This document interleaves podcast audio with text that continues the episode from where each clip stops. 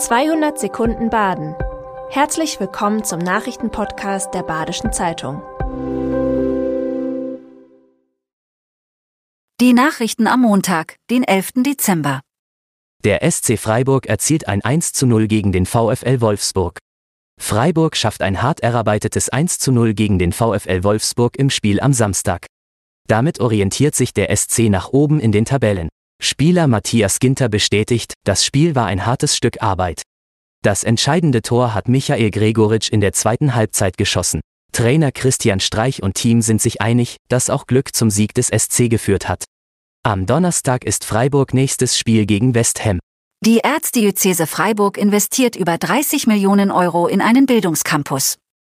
Das Kolping-Kolleg an der Hilderstraße in der Viere wird abgerissen und neu gebaut. Auch die Kirche in Littenweiler plant zu investieren. Das 1971 gegründete Kolping-Kolleg soll nun durch einen Neubau ersetzt werden. Circa 100 Schüler besuchen das Kolleg, um auf zweitem Bildungsweg die Hochschulreife abzulegen.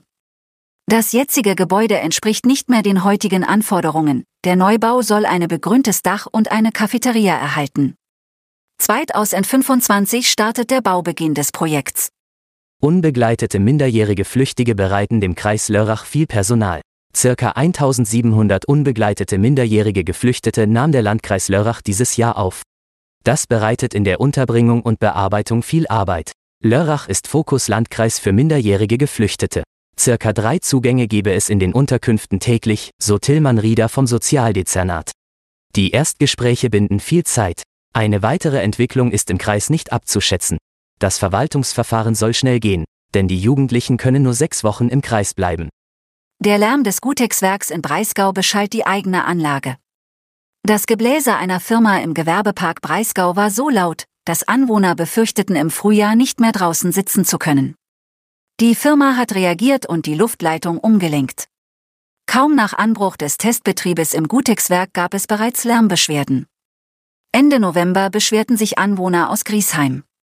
Der Betrieb reagierte zügig mit dem Bestellen von Schalldämpfern, vom Einfluss der Schallwellen habe der Betrieb nichts gewusst.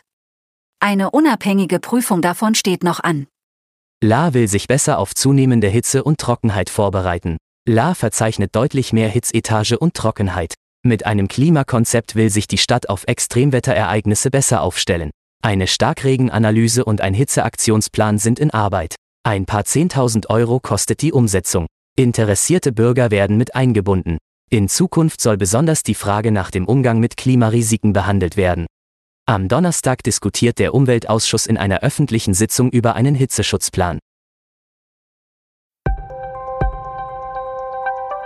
Das war 200 Sekunden Baden. Immer montags bis freitags ab 6.30 Uhr. Aktuelle Nachrichten rund um die Uhr gibt's auf der Website der Badischen Zeitung badische-zeitung.de.